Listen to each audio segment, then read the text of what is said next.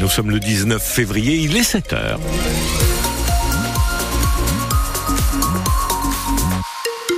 Le journal Leila Benjeloun. Et là, une seule lundi, l'inquiétude des producteurs de kiwi landais alors qu'un accord de libre-échange avec la Nouvelle-Zélande doit entrer en vigueur. La météo, Laurent C'est gris, quelques gouttes euh, ça et là. De la douceur, température proche de 10 degrés ce matin. Cet après-midi, les nuages alterneront avec les éclaircies. Le soleil finira par s'imposer en fin de journée, 13 à 16 pour la maximale un appartement en flammes, une femme prise au piège, un gendarme sur une échelle qui tente de la rassurer en attendant les pompiers. La scène s'est déroulée l'automne dernier à Montfort-aux-Chalosse et elle s'est bien terminée. Euh, le gendarme, qui est en fait le commandant de la brigade de Mugron en Chalosse, a été mis à l'honneur lors d'une cérémonie vendredi dernier à Mont-de-Marsan. Un, un hommage à tous ces héros du quotidien qui se sont distingués par leur courage. L'adjudant-chef Lilian Martin est donc l'un d'entre eux et il se souvient ce matin de cette journée vraiment pas comme les autres. C'était un monsieur à moto qui s'est arrêté à la brigade pour nous signaler un incendie à moins de 200 mètres de la brigade. Donc euh, je suis parti en précurseur euh, ben, rapidement pour voir ce qui se passait. En fait, il s'agissait d'un appartement qui était en proie aux flammes, euh, des flammes vraiment très impressionnantes. Et là, un automobiliste était déjà intervenu, avait réussi à mettre une échelle pour monter à la fenêtre, avait cassé la fenêtre. Moi, j'arrive en courant, il me signale en effet qu'il y avait une dame à l'intérieur qui criait mais qui ne pouvait pas l'atteindre. Et là, il me laisse la place naturellement. Donc je monte à l'échelle et là, le feu était tellement fort que je n'ai pas pu rentrer parce que j'aurais mis ma vie en danger. La dame, en fait, je lui parlais pour qu'elle me réponde, qu'elle reste consciente. Je l'entendais. Essayé de la rassurer du peu que je pouvais. J'ai dégagé euh, pas mal de meubles qui étaient devant pour faciliter le travail des pompiers qui sont arrivés. Alors, c'est dans les quelques secondes qui suivent. Et donc, les pompiers, avec le matériel, ont pu aller ben, sauver la dame euh, qui était apeurée, coincée dans le feu parce que le feu était vraiment très, très virulent.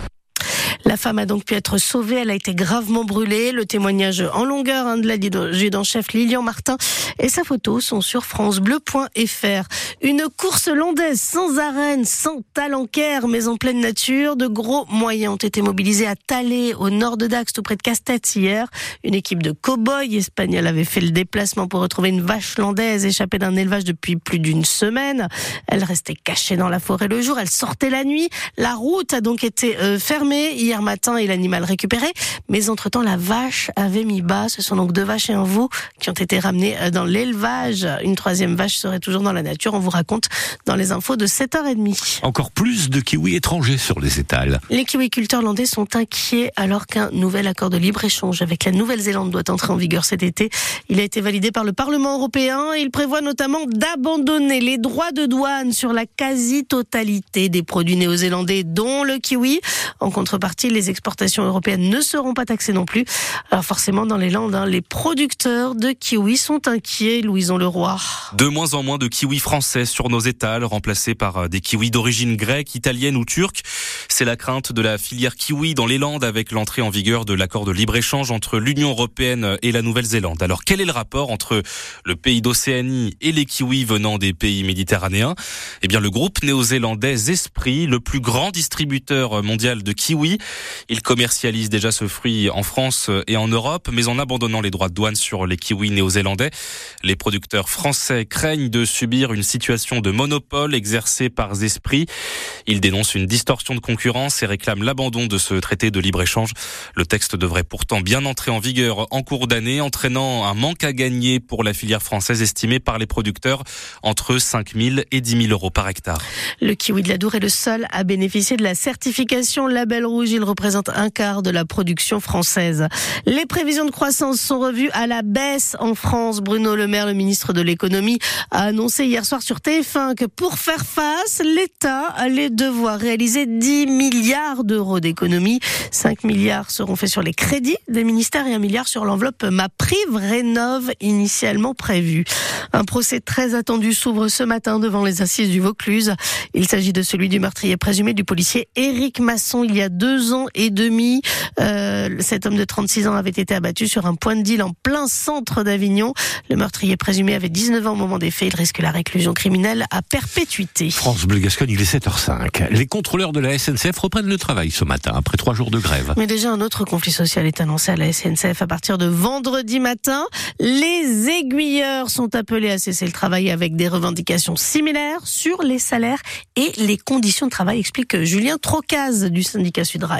C'est un peu, on va dire, le même triptyque. Il y a le sujet emploi, il y a le sujet euh, rémunération euh, salariale avec une augmentation de la prime, euh, de l'indemnité, pardon, de la circulation et l'amélioration des conditions de travail. Et là, je tiens à souligner aussi, quand on revendique des emplois, il faut savoir qu'en fait, on supprime des trains aujourd'hui sur le territoire à cause de manque d'aiguilleurs ou d'agents de circulation, parce qu'il y a un manque d'attractivité. Et même là, nos revendications et le conflit qu'on se prépare à faire pour le week-end prochain, il est aussi, alors je peux comprendre que ça peut être difficile à entendre, mais il est aussi pour l'intérêt collectif, parce que je le répète, on supprime des trains aujourd'hui parce qu'il nous manque des aiguilleurs à la SNCF. Le préavis déposé par Sudrail court de vendredi 11h jusqu'à samedi 23h. Une grève qui intervient en plein chassé-croisé des vacances d'hiver. Basketland Batarbe pour la reprise du championnat de Ligue féminine après deux semaines de pause. Victoire 75 à 61 sur le parquet de l'espace François Mitterrand à Mont-de-Marsan au classement. Basketland est troisième à égalité de points avec Bourges, Dauphin et Villeneuve d'Ascq le leader. Et puis en rugby fédéral 1 dans la poule 4, Payrorad a battu Florac 36 à 34. Tyros remonte à la sixième, de la sixième à la cinquième place après sa victoire sur Saint-Médard-en-Jalles, 41 à 27. Enfin, la France obtient 13 médailles au championnat du monde de biathlon, 13 médailles, dont 6 en or et 3 médailles hier. Hein. Justine Brézaboucher a remporté l'or sur la Mastart, Lou Jeanne Monod le bronze. Bronze aussi pour Quentin Fillon-Maillet sur la Mastart masculine.